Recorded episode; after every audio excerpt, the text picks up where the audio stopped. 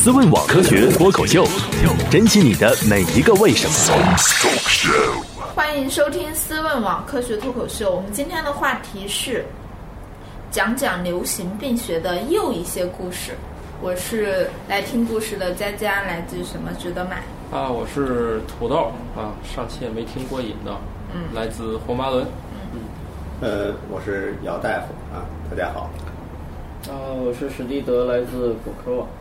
好，我们之前听了一些比较猛烈的甲类嗯传染病是吧？嗯，那个应该是传染病是吧？对以及它所带出的这个流行病学以及这些改变历史进程的故事是吧？嗯，那我们听听这些是属于烈度稍微差一些，但是同样也很好玩的事儿是吧？嗯，对。好，开始吧。呃，上一期呢，给大家讲的是两个就是甲类传染病里面的两个故事，一个是呃鼠疫，一个是霍乱，是吧？今天我先给大家讲一个，呃，也是流行病学里面很有意思的一个故事。这个故事是中国人的啊，土生土长的在中国的故事。这个病叫做就是查布查尔病。听都没听过，为什么这 这个名字这么洋气呢？这 是谁给起的名？既然是中国人的故事，这是地名，地名。对中国地名吗中国地名，对，啊中国还有这个在伊犁啊，在伊犁啊新疆。哦，好吧，这个这个故事呢，是首先就说有一个背景啊，就是查，呃，在清朝的时候啊，一七一七六几年的时候，有一支西伯人，西伯人大家知道住在哪儿吗？西伯人，嗯。西伯，西伯在利亚吗？不是，他应该是西伯人是祖居西安大兴安岭。哦，我知道，我去新疆玩的时候，他们现在还有西伯人的这么一个地方自治自治，不知道是区啊还是自治县。对，西伯人是祖居是大兴安岭的，但是呢，他们有一支在就是可能是响应当时清清政府就是皇帝的就是戍边的这个，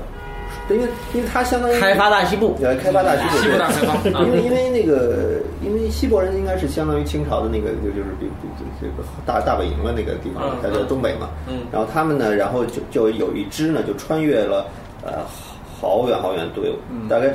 上万公里吧，穿越上万公里，整个就几乎穿越了整个亚洲的腹地，走了有一年多，走到了这个新疆伊犁这个地方，然后在那儿定居了，就相当于这个这个是戍边。那么现在就是刚才那个比如说的那个叫呃查，它有一个有一个自治区，相当于，嗯，但这个一个自治区呢，实际上还是在新疆，但是它是以实际上当地是以还是以那个维吾尔族人多居多，然后什么哈萨克族人啊，然后锡伯人是第三位的，嗯，他们在那儿生活的那个这个锡伯人呢，就是生活在这个察布查尔这个地方的锡伯人呢，仍然是生活上跟东北一样，然后是他们是养猪养牛睡热炕啊，他们那个。然后这个呢，然后这这这是一个历史啊，这是个历史。啊那然后后来呢，这个察布查尔这个地方的这个锡伯族人啊，发发生了一种怪病。这个怪病呢是什么样的呢？就是他们这些人呢，就是莫名其妙的就，就是在春季，每年的春季会有会啊，就他们这族人里面会有少数个把人会出现一个很怪的病。那怪病什么呢？就是视，一个就是复视，就是眼睛看东西有重影儿，嗯哦，头晕头疼，呃，眼睑下垂，声音嘶哑，说不出来话。严重的话呢，会出现吞咽和呼吸的困难，就不能吃东西，会出现呃呼吸困难。多数呢不发热，轻的话呢两三天就好了，严重的话呢几天之内就会死亡。而且这个病呢有几个特点啊，有几个特点，一个是只在那个季节发生，春季。哦，第二呢，每家只有一到两个人得病，不会说全家都得病，就是它不是个传染病。好奇怪哎一到两个人。第第三呢，只有妇女和儿童得这个病，成年男子不得。哦啊，然后第四呢，只有锡伯族人得，哎，只有锡伯族人得。所以还像某种什么基因武器 一样。听着某种像某种诅咒吧？然后当时呢，就是因为因为这个可能解放前这个民族矛盾啊或者什么这方面有一些问题，所以到发病的季节的时候啊，当地的政府就是我我具体就不知道是是什么政府了，会派兵守住这个伊犁河，不让西伯人族人过来。他们认为他们可能携带有些病菌啊，或者说不祥之物啊，可能会有这种想法，就就西伯族人在当地就因为这个原因有一些就被歧视。嗯哦，呃，然后呢，解放后了，解放后一九五几年，为了体现新中国的 呃已成立对光辉的这个这个光芒，洒向了这些地方派了啊派了八位流行病学家就到那儿去抵达这个查布查尔来，那个就是调查。那么调查呢，就这这就是一个典型的流行病学调查。流行病学调查就是查这个病是什么原因。啊，首先是不是传染病啊，或者说水土不服啊，或者什么？那这个病有几个特点呢？去了一百多年了，没有什么。水土不服就应该走了。这个病的特点大家刚才都知道了，是吧？首先呢，他发现有一个很奇怪的现象，就是有一例，他们首先发现了一例非锡伯族人的患者。这是一个俄罗斯和汉族的一个混血儿。但是呢，他呢，就是他不是锡伯族人，但他得了这个病，而且呢，跟当地人就是和这个传统这个病呢是一样的。那么就从这个人入手。第一呢，发现了什么呢？这就是这个人的饮食习惯和锡伯族人是一模一样的，生活习惯和饮食习惯和锡伯族人一模一样的。那么这个突破呢，就使得这个调查组呢，就就是把一些就传染病啊等等就抛抛开了，就是从饮食习惯、生活习惯入手。那么锡伯族人和当地的人呢，是吃的是不一样的。他说他不吃猪肉，就当时当地人是不吃猪肉，也不吃呃不吃鱼的。嗯。所以他们就想就调查猪肉和鱼呗，他们养的猪肉有没有什么问题，鱼有没有什么问题等等。嗯。那么没有什么，当然这个调查可能也不是什么很简单的事情啊，可能得收集很多猪肉去调查什么的，就没有什么呃意义。那么这是后来呢，他们呢就排就就就排除了。然后呢，当然这个调查组深入群众等等等等等等。然后有一次，哎，他们路过了一个村庄的时候，发现这个村这个农户的在屋顶上晒一个东西，晒一个东西。就是像面糊一样的东西，他就问这是什么东西，然后当地人告诉他了，这叫米送糊糊。米蒜糊糊是类似于甜面酱或者酱，不是甜面酱，就是黄酱或者什么那一类的东西。它首先要经过发酵，嗯，发酵之后呢，发酵之后呢，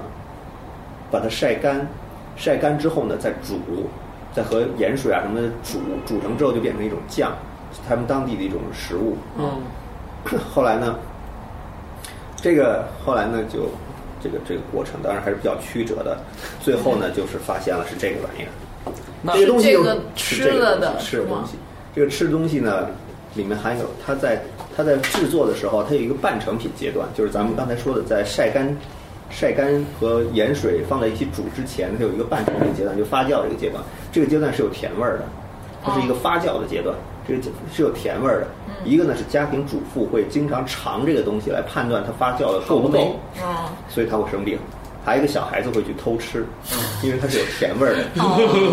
知道？所以呢，只有妇女和儿童会得这个病，成人成年男子呢一般只有接触成品，所以他不会得这个病。然后只有特别像史蒂德这样爱吃甜食的。嗯，那么这个这个东西是什么呢？就他们当地叫米宋糊糊。米宋糊糊呢，就是实际上这在后来就知道了，再再后来就很清楚了。这个病是什么呢？是跟饮食有关的，实际上是一个瘫痪性的疾病，就是呃他的骨骼肌啊都都都瘫痪了，最后因为呼吸困难而死亡。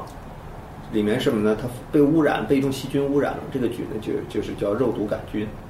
哦，这这肉毒杆菌肥圣药，不，就肉毒杆菌就是那个明星打了打了用来那个除皱用的那个肉毒毒素。肉毒毒素这个东西呢，它肉毒杆菌在土壤里啊，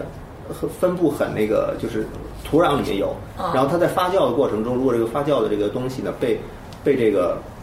被这个就是东西污染了之后呢。它就会在在那个发酵的东西里面有，但是这个东西不耐热，它一煮之后就毒素就破坏了，所以就就就没有了。那么当地呢，只有他们这个锡伯族人有这种习惯，然后另外还有锡伯族有一有一个有，就是他有有几个部落有有一个村庄的人呢，他的发酵方法跟这个是不一样的。它它有两种，一种叫什么馒头法，一种叫做米粒儿法，它有两两种，它这个。那个汁呢发酵出来的东西啊是没有甜味儿的，就中间这个中间过程没有甜味儿。那个妇女尝的也少，那个儿童也不会去偷吃。哦，所以那个那个那那一支就没有这个病，就只有他们有，只有这些人有。那这个后来就很就是就这这是这是中国的这个传这个流行病学上一个挺挺有意思的事件，就是当然也体现了这个这个新中国政府的这个这个。政策好，对对对，所以它其实并不是少数民族的关心啊，这个呃挺有意思吧？对对对对，而且吃一个东西就会就后来就瘫痪他后来发现了，那就就再也没有这事儿了。他这个他们这个民族呢，就他们就中间就不长了，是吗？还是后来具体怎么处理就不知道那具，体要不就不尝了，要不以后再也不吃了，不做这玩意儿了。不知道呃那个地方现在现在还有还有这个组有有，我我记得那你还是有，现在还应该没吃过那玩意儿。呃，其实在，在咱们这个肉毒杆菌毒素，后来还有在就流行病学调查里面还有好几次就是类似的这种事件也都有啊。这但这个是特别非常著名的一个事件，就是查布查尔病。嗯，就还有其他的一些故事，呃，比如说吧，这个呃就是流行病学，咱们就是一般咱们现在接触的，经常就是比如说流行病学会告诉你，比如说什么这这这这呃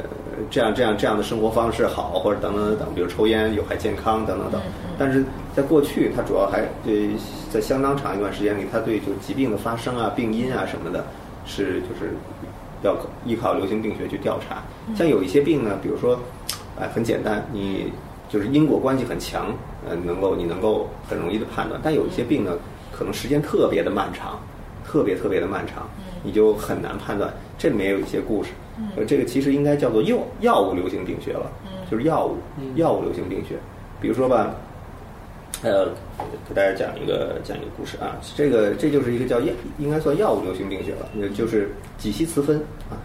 是一个药，药名叫己烯雌酚。这个药呢是一个雌性激素，它呢用于这个，嗯，这个激素药呢就是曾经有一段时间用于保胎，哦，保用于保胎。嗯然后在一九六几年的时候，好像是一九六几年，有一个美国有一个医生发现这个医院里面，他突然发现了几例，呃，阴道腺癌的女性。首首先，这个这是医学医学知识啊，就是阴道癌啊在女性的癌里面啊很少，就是它在女性生殖系统癌里面是很少的，而多数呢都是鳞癌，腺癌呢非常少见。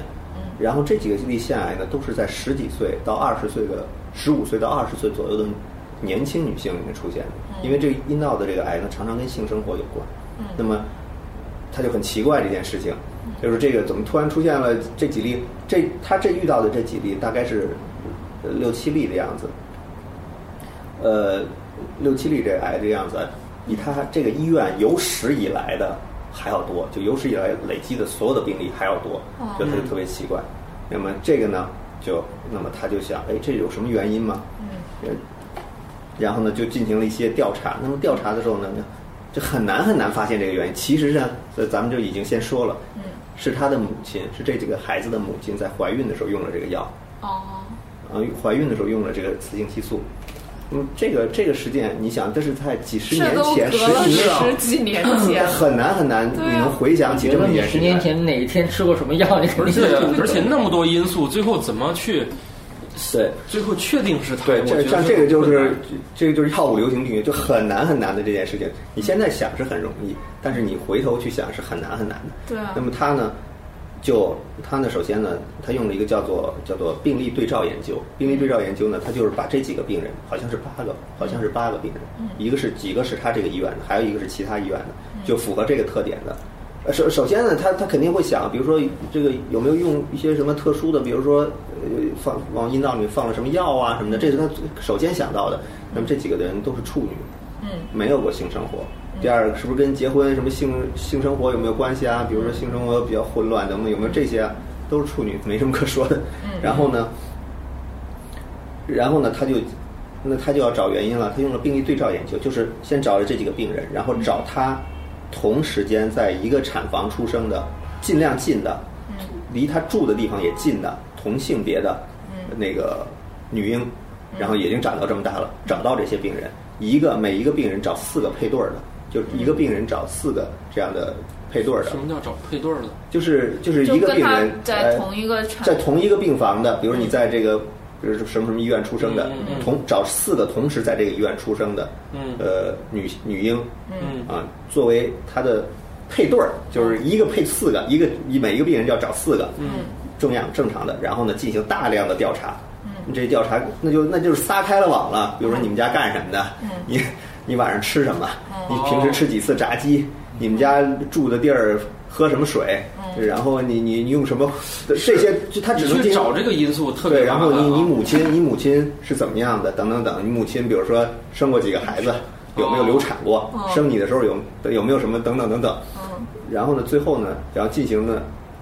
他和把这个和另外四个病人进行对比，就发现就有什么异常，比如说发现哎，如果万一发现，比如这这这所有的这八个病人都特别爱吃炸鸡，那可能就跟是不是炸鸡有关。东西了啊也许有比如说啊。比如说这些，呃嗯，那么他后来发现了，就只有三条，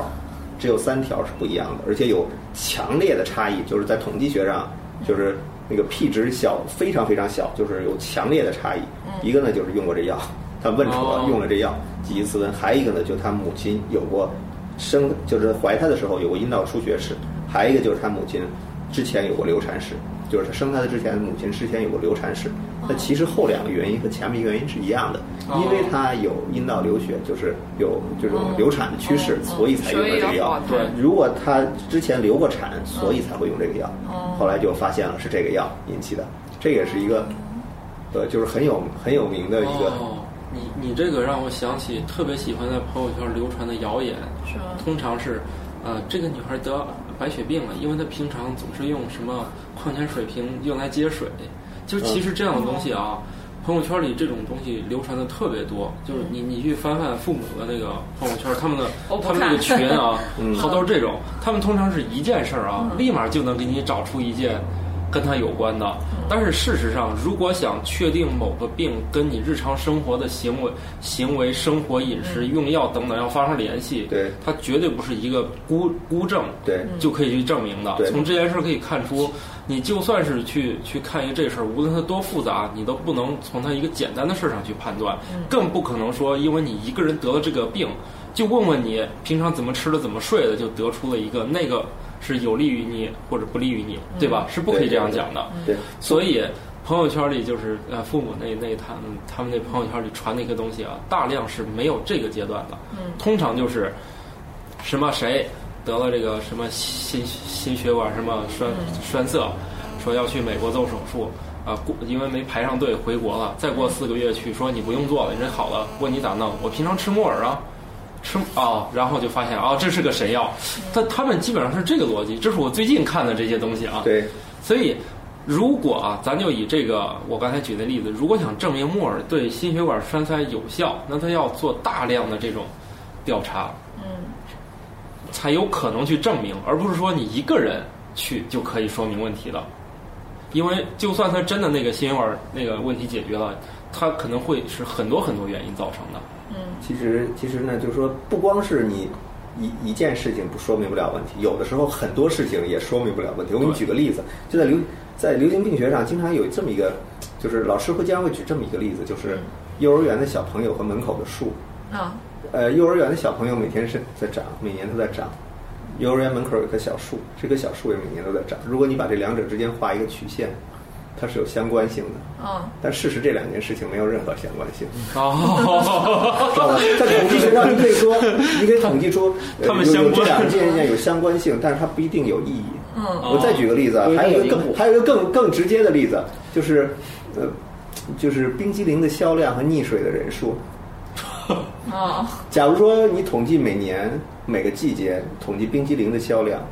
统计比如这个地区冰激凌销量，你再统计这个地区溺水死亡的人数，会发现它有相关性。实际上是什么呢？天气越热，喝冰激吃冰激凌的人越多，溺水的人数越多。这这 去游泳的人就越多。而且它会跟季节、会跟年份都有关系。比如这一年卖的冰激凌卖特别多，可能淹死的人就特别多，但这个之间是是没有任何关，联。特别热的时候，人们都想去游泳，所以淹死人也特别多，大概是这个原因。对对，就这个就是统就就统计学上，即使这两件事情它有关系，它也不一定有因果，有因果。对，就是它也只是说看起来有相关而已。嗯。哎，因因为我实在是见见，因为也也会加入到一些家长的群里面，见他们转这些东西，实在是那个三观全崩碎了，就各种那种就随就是随便写的那些玩意儿。嗯。嗯再讲一个，也是美美国有一个医生，他呢发现了，就是他发现就是呃早产儿，嗯。这这个也是一也是一个很就是一个很著名的一个流行病学调查的一个例子，就是他发现早产儿，呃，他连续遇到了几个嗯。双目失明的早产儿。然后呢，这个这些早产儿的那个病理表现呢也都类似，就是在他的视呃晶状体后面，就视网膜那个地方有有纤维组织的增生，然后是呃失呃就是完全失明了。然后呢，他呢以前很少遇到这种现象，就是说这种现象很少见，嗯非常少见，就是不是那么常见的，就是早产儿伴有伴有失明，连续遇到了几例。那么他呢也是对他进行了流行病学的调查，嗯就是那这个也是很复杂的，因为因为你早产儿你你要调查各种各样的，比如他生下来用了什么药啊，就是什么药引起的啊，或者是嗯比如说等等等等，最后发现了一件事情，就是吸氧，哦。对高浓度的吸氧。哦，美国就是那就是在随着医学的发展，就是有了那种保温箱啊或者什么，嗯在可以，因为这个婴儿小孩早产儿生下来之后，肺发育是不完全的，就肺发育不完全，他他那个呼吸不好，他会他会那个因为因为因为窒窒息啊、低氧啊什么死亡，就给它吸高浓度的氧气，因为在保温箱里可以保证这个氧浓度很高啊。然后呢，氧气是有毒性的。氧气是一种很活跃的东西，哦然后你大家中学做过科学实验嗯，铁在氧气里是可以燃烧的。嗯体氧气是它实际上是在体内，它是某种可以说它是氧化的氧化嘛，它是有一定毒性的，对小孩的这个视网膜可以造成损伤。哦它是因为吸入了长时间的吸入了高纯度的氧气导致的失明。哦。哦然后后来美美国人就注意到这件事情了，注意到这件事情之后呢，这个就是呃就是早产，他这个你想，这也是一件很很难的事情，因为这个吸氧是一个正常的医疗行为，你要调查出是跟这个吸氧有关的，这是一件也是也需要做很多很多很多的这个工作才能做到的。然后后来就就就就不不让再吸那么 或者不允许那么、哦。吸那么长时间了。然后后来后来呢，结果美国的那个那个早产儿的死亡率就上升了。哦嗯，特但是那个就是吸氧导致的失明呢就下降了。呃这件事情直到今天，你你去网上搜一搜，仍然有很多那个中国有些医院还不知道，就不是不知道，就可能没有特别重视这件事情。嗯仍然有早产儿的这个父母在跟医院打官司，因为这事儿，哦就是失明了，就是哦他吸氧是吸的时间长，哦后来就失明了。不过这个就跟你说的，也许他失明的这个下降了，但是死亡率又上升了。嗯那这件事儿就是特别难以这种大面积来把握的，是吗？是，好像是有，呃应该是有一些特殊的治疗方式的，就是可以预防这个现象的出现。哦但具具体的我我具体的这个我不是特这方面我就不是特别清楚，但我知道这件事情。嗯哦，按理说医学界应该会有一种沟通方式吧，把这种这样的一个结果会大家都去了解。这个应该有，但是肯医生的经验，我认为不可能光从自己临也床。当当然了，但是但是这个具体的我也不是很清楚，但肯定是肯定是我觉得儿科医生都是知道的，但是我知道有仍然有这种现象，就是有肯定是医科儿科医生都应该是知道的，就是、哦就是按理说，如果你是那个科的，你应该知道这对个事儿，是吧？嗯哦还有就是，因为我现在说的这几个都是比较就是比较比较比较著名的例案例。啊嗯。还有就是，比如说那个，你知道那个反应停事件吗？什么？反应停事件，反应停是反应停事件。不知道。哦，反应停呢是，我忘了是哪个国家发明的，不好意思。反应停是什么？反正是某种药，是种药某种某种药药，对。哦，它是个镇静剂。这个镇静剂呢，开始大家觉得它特别好，开始就是它某种程度上是一是种镇静剂，大家觉得它特别好。好在哪儿呢？比如说吃一百毫克就就可以起到镇静的作用，但你吃个几万毫克、呃十几克都死不了人，哦特别安全。嗯后来这个镇静剂后来后来人们发现它有一个什么作用呢？就是能够治疗妊娠呕吐。嗯哦治疗妊娠呕吐就是这个孕孕吐啊是很嗯很痛苦的，啊孕吐嘛，就是对就可以治疗妊娠呕吐。嗯当然，你现在搁在现在大家都知道的，孕妇用的药需要十二万分的小心，要做非常非常严格的实验，你才能保证它没有问题。嗯但是当时呢，可能实验做的不是特别充分，就推向市场了。嗯然后，孕妇的药就有一个特点，这个药有什么副作用，你十个月之后才知道。对就病人已经开始用上了。哦 然后呢，后来过了过了一段时间之后呢，是我记得是德国，嗯呃，没关系，那反正有个地方有个地方对，有一个有有个有个医学家，后来呢，他发现了在呃在这个新生儿中突然出现了一批就没有四肢的，西德的是德国哦，是那个发现海豚病哎，对对对对，哦就出现吃了一出现了一批就是没有四肢的，他这个手直接长在这个肩关节这部位。是好像特别小，对对对对，就就是海豹是海豹儿称为，哦哦就那是就是反应停造成的。哦，原来是这个药，我只是听说过，就是一生下来呃，对对对四肢非常小，对。然后这个它呢也是这个也是要经过这个很长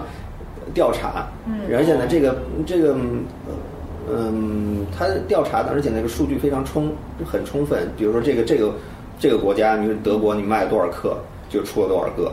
在哪个国家卖了 卖了多少克就出多少个，这完全都是成比例的。而且呢，这两个曲线是完全叠在一起的，而且这个曲线呢是就错了十个月，你知道吧？哦。就这个十个月的销量升上来了，过了十个月那个那个病例仓就上来了。哦，然后，然后等这个你，然后发现说不许卖了，那个赶快把这药停下来。然后那个它的销售额不是唰一下下来了，过10个月过了十个月之后，那个它那个下来发病率也下来了啊，这也是这也很很著名的一个一个一个事件，就是反应停事件。它也是一个就是流行病学，就相当于一个就呃流行病学调查。哦，你说起这个，我倒是觉得，我倒是印象中和这个病，我觉得有一个事儿也特别类似，但我不知道你你清不清楚？我记得是以前那个乡村医生，嗯，可能那个医疗条件受限，好多病就喜欢注射那个青霉素。呃，氢钠，氢钠霉素。哦，然后由于他那个注射臀部的时候，哦，那不哦，那个那个就是肌肉萎缩是吧？肌肉萎缩，然后注射臀部，它因为疼嘛，注射那个东西，所以要加一种什么东西，它可以没没那么疼，是吗？呃，对，那是加的什么？哎，我我我也记反正就是为了就是臀臀部注射那个东西是直接注射会疼受不了，所以一般会加。然后呢，由于那边就什么病过来都给你打这个，所以导致那边就是很多人他那个就是肌肉就萎缩，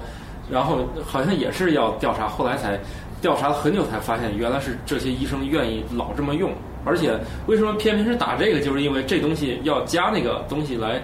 缓解那个疼痛，注射注射过程中那个疼痛。啊，这这个我我也我我印象中这俩我好像是前后差不了多远，我印象中有有这么一个有这么一个案例，这也是由于这种，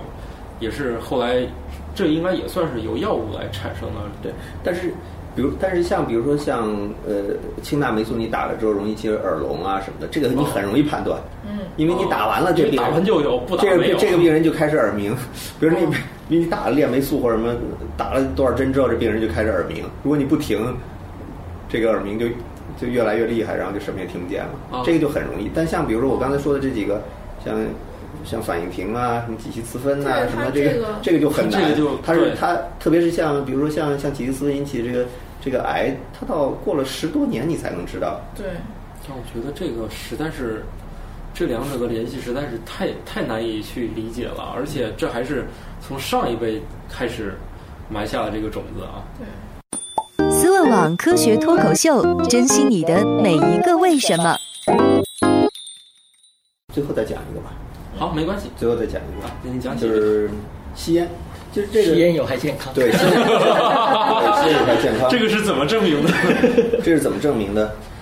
其实啊，就是其实大家现在都知道吸烟有害健康，但是这个就是你怎么证明这件事情，其实是很很漫长很漫长的一个过程。嗯而且而且现在就是呃，有一个在传染病学里面啊，有一个叫做科赫三原则。科赫三原则就有点像那个机器人法则，那个是、哦那个是很重要的。就是第一，你你要判断这个，比如说这个这个病人得的这个，比如结核结核引起的肺结核什么的，怎么判断是结核菌引起的呢？第一，你要能从这个病人身上能够分离出这个结核菌；第二，这个结核菌要能在体外分离、纯化、培养；第三，你把这个结结核菌种回到病种回到人或者是动物身上，能够产生和那个肺结核一模一样的病理改变和临床表现。那么这时候你才能确定这个菌和这个和这个这个这个这个病是有之间是对是有密切的联系的。哦就就传染病的叫科赫三原则，但是对于烟草来说呢，就比较麻烦啊。有人曾经就在开始的时候，曾经有人就提出来，我们怎么怎么来证明这个烟草能跟有癌有关系呢？我们需要一批志愿者，让他们天天抽烟，然后 那这抽了不一定能抽出了抽了抽了几十年之后，他们必须得同意接受开胸手术，而且呢，等等，比如说这些，这个就就很难，你知道吧？而且呢，还有一个就是在烟草啊，它它受到烟草工会或烟草工业的强烈的抵制，就是你证明它有有害的话，受到会受到这个工业上就是这些就是烟草这个财团的这些强烈的抵制，所以这是很难的。嗯。我给大家说说啊，就讲讲这个它是怎是怎么证明这个的，呃，也挺有意思的。首先就是在很多很多年前，就是烟草里的一个重要的一个成分叫焦油，焦油致癌，很早很早就知道了。呃，在伦敦啊，那个扫烟囱的，嗯。扫烟囱的小孩儿，小孩儿扫烟囱，他们他是裸体的，就是在在烟囱里不穿衣服的，清扫烟囱，嗯。呃，然后呢，他们会得皮肤癌和阴囊癌。哦。就是嗯。就是因为跟焦油接触导致的，哦。啊，这是很早就知道了，他们的这个癌的发生率就高。然后后来呢，这个有人呢就做了实验，这个实验是怎么做的呢？是把焦油抹到兔子的耳朵上，反复的抹，反复的抹，反复的抹。后来过了一段时间，在兔子的耳朵上就长出癌了。啊，这是人类，这是人类第一次在动物身上产生了一个癌，产生了一个癌，哦？这是第一次。那么就就开始呢，就大家觉得，嗯，这个可能肺癌啊什么什么的的有关系。但是呢，这个你要就是因为科学上你要你要证明这件事情，这个这个是这这这个是比较比较难的。那么首先呢，就是呃类似啊，跟我刚才说的就是那个几期四分的那个病例对照研究类似的。嗯一一九，这这已经是到了上个世纪中叶才开始的比较正规的这个就是流行病学的研究。一九四几年的时候呢，有一个就是英国的一个叫多尔的一个一个这个这个流行病学家，就是生物统计学家，他呢就是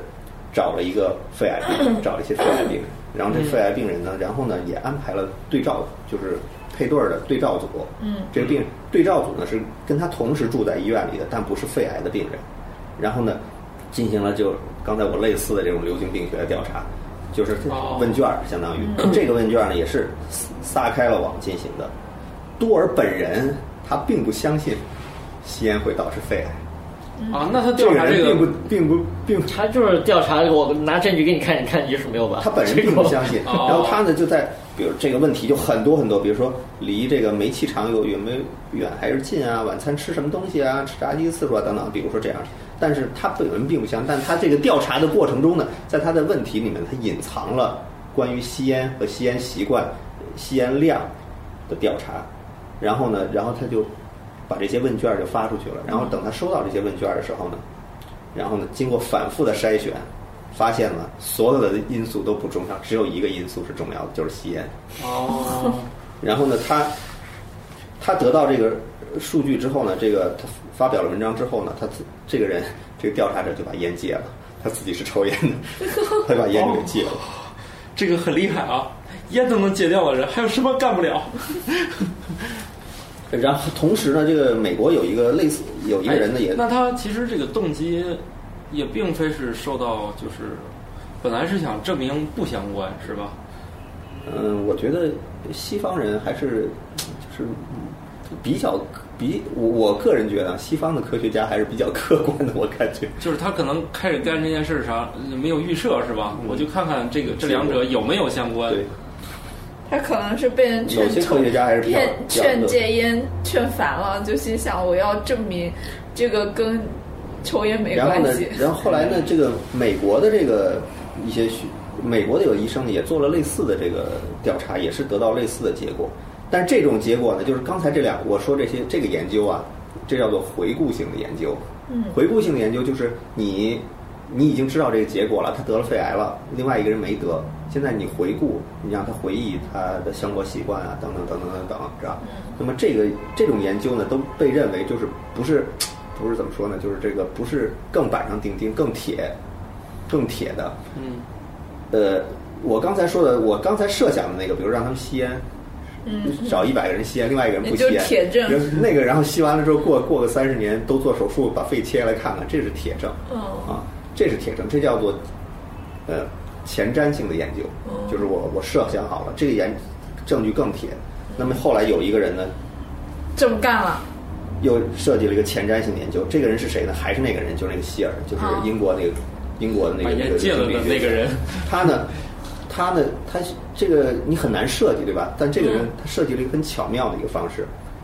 怎么巧妙呢？在英国，当时的医疗是国有化的，就是医生是有注册的，像中国有注册医生。然后他就把这个注册这个医生，一共有六万多人的资料都拿到手之后呢，给他们写了信。嗯给他们写。这这个很厉害啊！一口气拿到六万个人的资料，然后这要是给那些骚扰电话的人拿到，这就嗨翻了。嗯，给这六万个人呢写了信，但信里面呢只有他只有问他一件事情，就是嗯你抽不抽烟，抽什么烟，抽多久，抽抽什么样，等等等，就只有关于吸烟的习惯，就没别的习惯就没有了。嗯然后拿到六万，然后这些寄回来了，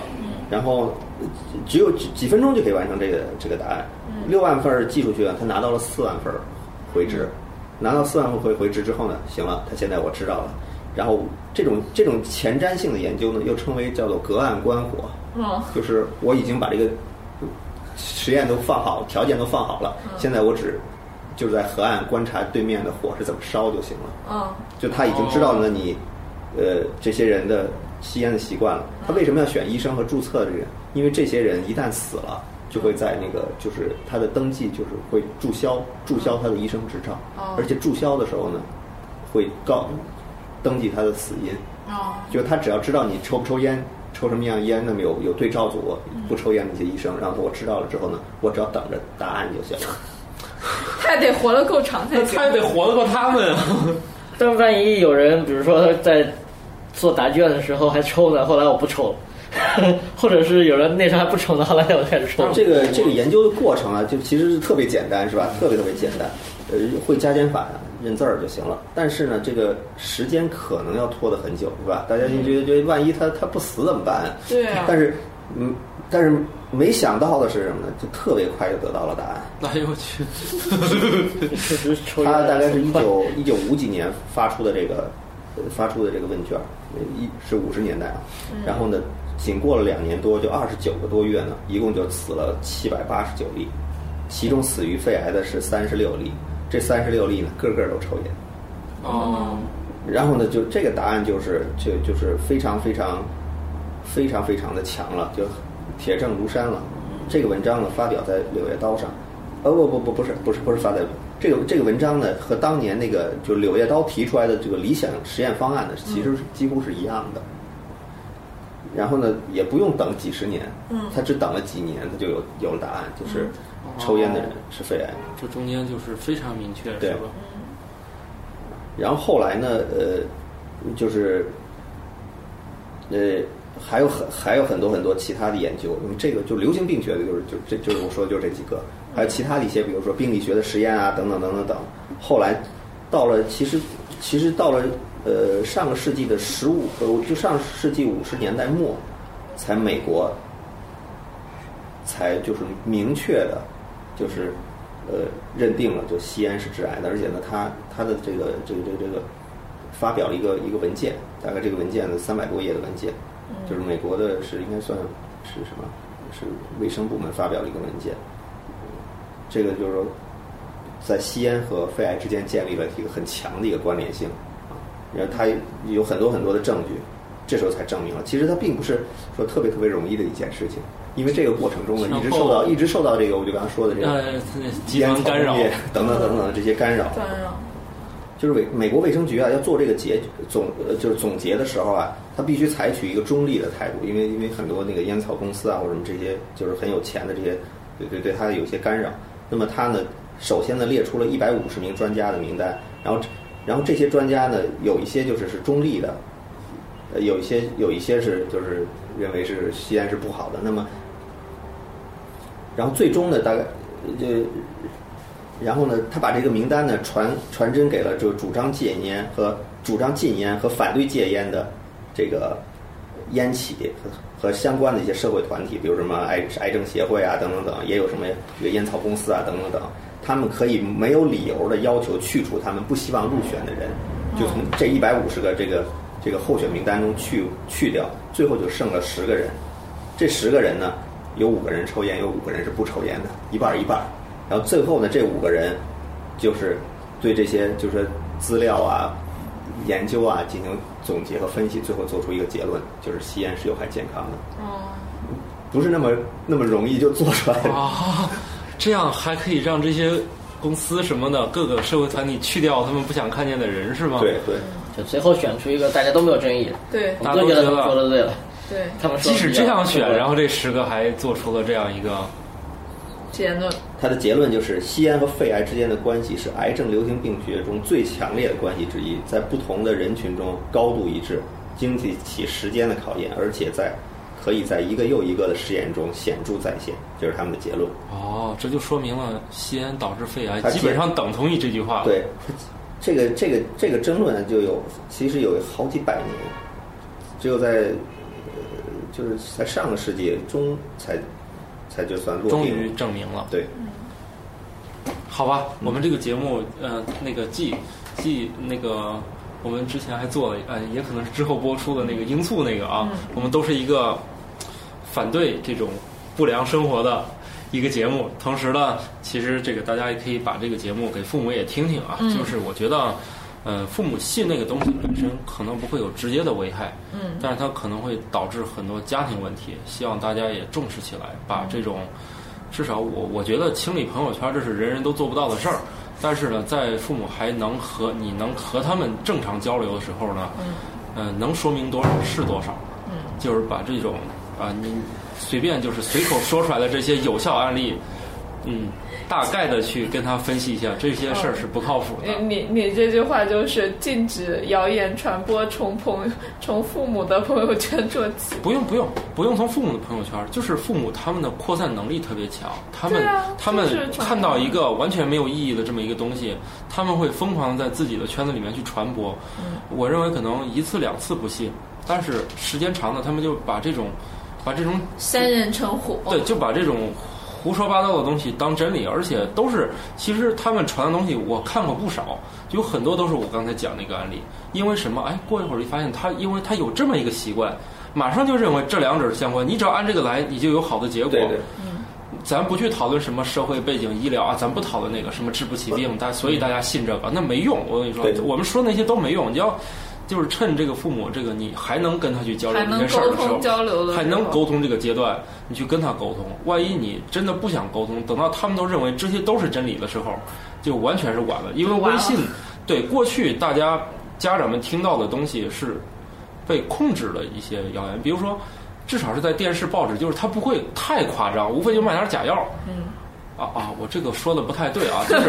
报纸上也不是卖的都是假药，但是它可能会有一些，比如说一些语言上的操作润色，嗯对不对？嗯把一些保健呢说成有医疗作用啊，哎，这个是常见的，对吧？我我没有埋汰他们啊，就其实把保健品说成有疗效，这是很广泛的一种操作手段。嗯那那其实还都是受监管的，你在报纸上电视上你瞎说，还是有人被抓起来的。嗯但是朋友圈现在目前看起来，你只要没有造成社会的一个极大危害，似乎是你可以随便传这个事儿，而且这个微微信在家长这个我们这个年龄的家长开始传播，也就是近两年的事儿。所以这东西啊，我近的一些家长，就是我父母，他们喜欢建那种家庭群什么的，这个东西特别可怕。那些里面大量充斥这些东西，你们跟家长一定要多沟通这些东西。你要一定跟他们说，这朋友圈里宁可全都不信，都不可以信一个，哪怕有一条是真的，就实在是你跟他们说不清对还是不对。所以我我我我们我不是专家啊，但是我也呼吁跟你的家长聊聊，就这些事儿没没有朋友圈写那么简单。这健康和那个疾病不是那么好直接就对照的，也不是你一个小的习惯吃某种什么第二天都会拉出来的东西，比如木耳啊，它就有一个什么神奇功效，可能很难是这样啊。所以我们的节目差不多该结束了，说了一堆这些啊。我觉得从我们做那一期说罂粟，其实讲的是禁毒啊，我们希望是嗯大家不要碰这个，是是根本搞不定的事儿啊。这个吸烟其实和吸烟也是，想证明它有害，我们都花了这么长时间。你想证明一个什么东西对我们身体有好处，那也其实也不是很容易的事儿啊啊。好，那我们最后啰嗦的这几句。嗯，那行，姚大夫以后得经常过来普及一下正确的医疗知识。我们还是希望一六年多一些这种，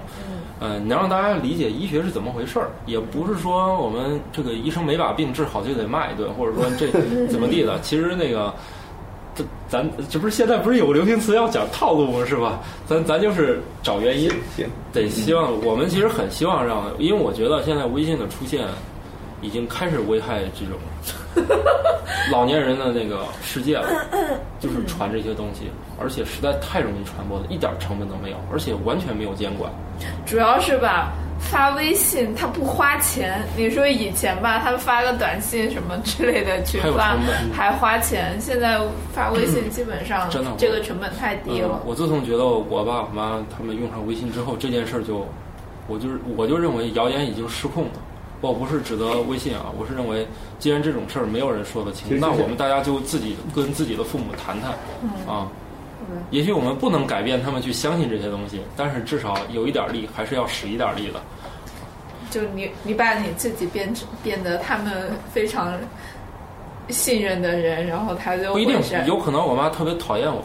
这也是很正常的。对啊，就是啊这是一种途径嘛，对就是各种各样的途径，你可以去跟父母去沟通啊，或者说你来帮他们去做把关啊、做筛选啊什么之类的，这些都可以的。一呃，当然了，这风险就是有可能全家人都讨厌你，认为你才是这家里最神经病的那一个，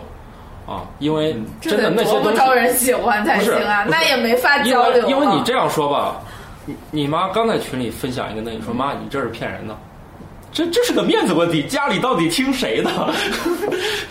你想想是不是这道理？不是你说的对就行，而是这家到底听谁的？我说的怎么就不对了？哎，啰里啰嗦说这多啊！呃，为了这个响应我们上头的号召，这个社会和谐，大家都要出出力，对不对？啊，大家都应该去努一努力啊！好吧，那我们这集就这么着吧。嗯，好拜拜这样，拜拜拜拜。思问网科学脱口秀已在各大主流音频平台上线，每周二上午六点准时更新。可在微博和微信公众号搜索“科学脱口秀”与我们留言互动，也可以加入我们的 QQ 群幺三六六幺零幺八三。在 Podcast 上的评论盖楼每新增五百条，会放出某主播或嘉宾特别节目，期待你们的努力。刚巴爹！如果想确保留言被念到，可打赏任意金额到我们支付宝账号“科学脱口秀全拼 ”at gmail.com。如果你想和主播们前往地球上最生机勃勃的地方一起旅行，请在微信公众平台账号搜索“思问网”三个字并关注。我们致力于打造一个科学自然爱好者的乐园，带领更多人用科学的目光感受自然的美妙。思问网，珍惜你的每一个为什么。